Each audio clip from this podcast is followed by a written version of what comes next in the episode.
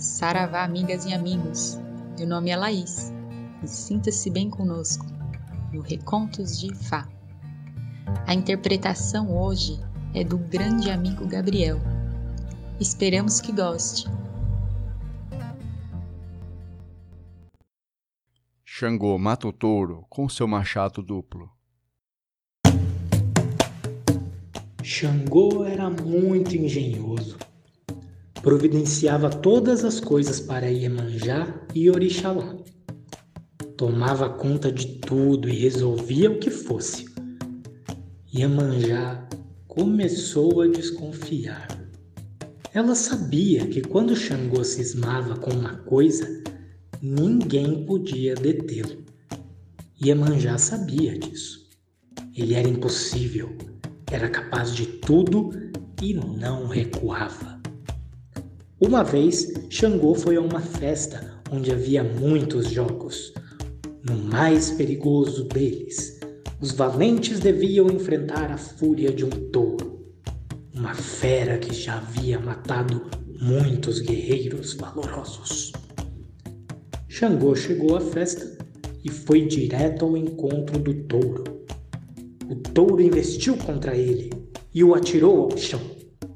Iemanjá e Orixalá temeram por sua morte, pois nunca antes alguém vencera aquele animal.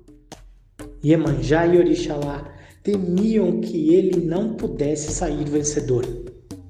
Mas Xangô se levantou, diante dos olhos da multidão maravilhada, correu para sua casa e voltou empunhando o Oxé, seu machado duplo.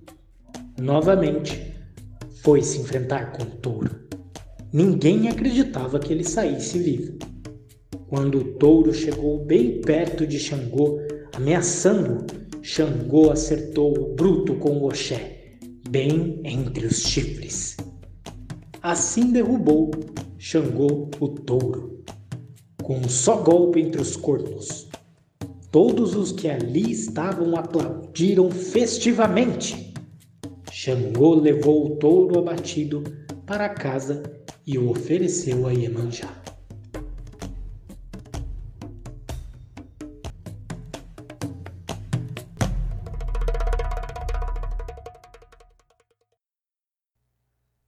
O conto de hoje foi retirado do livro Mitologia dos Orixás, da editora Companhia das Letras, organizado por Reginaldo Prandi, nas páginas 262 e 263.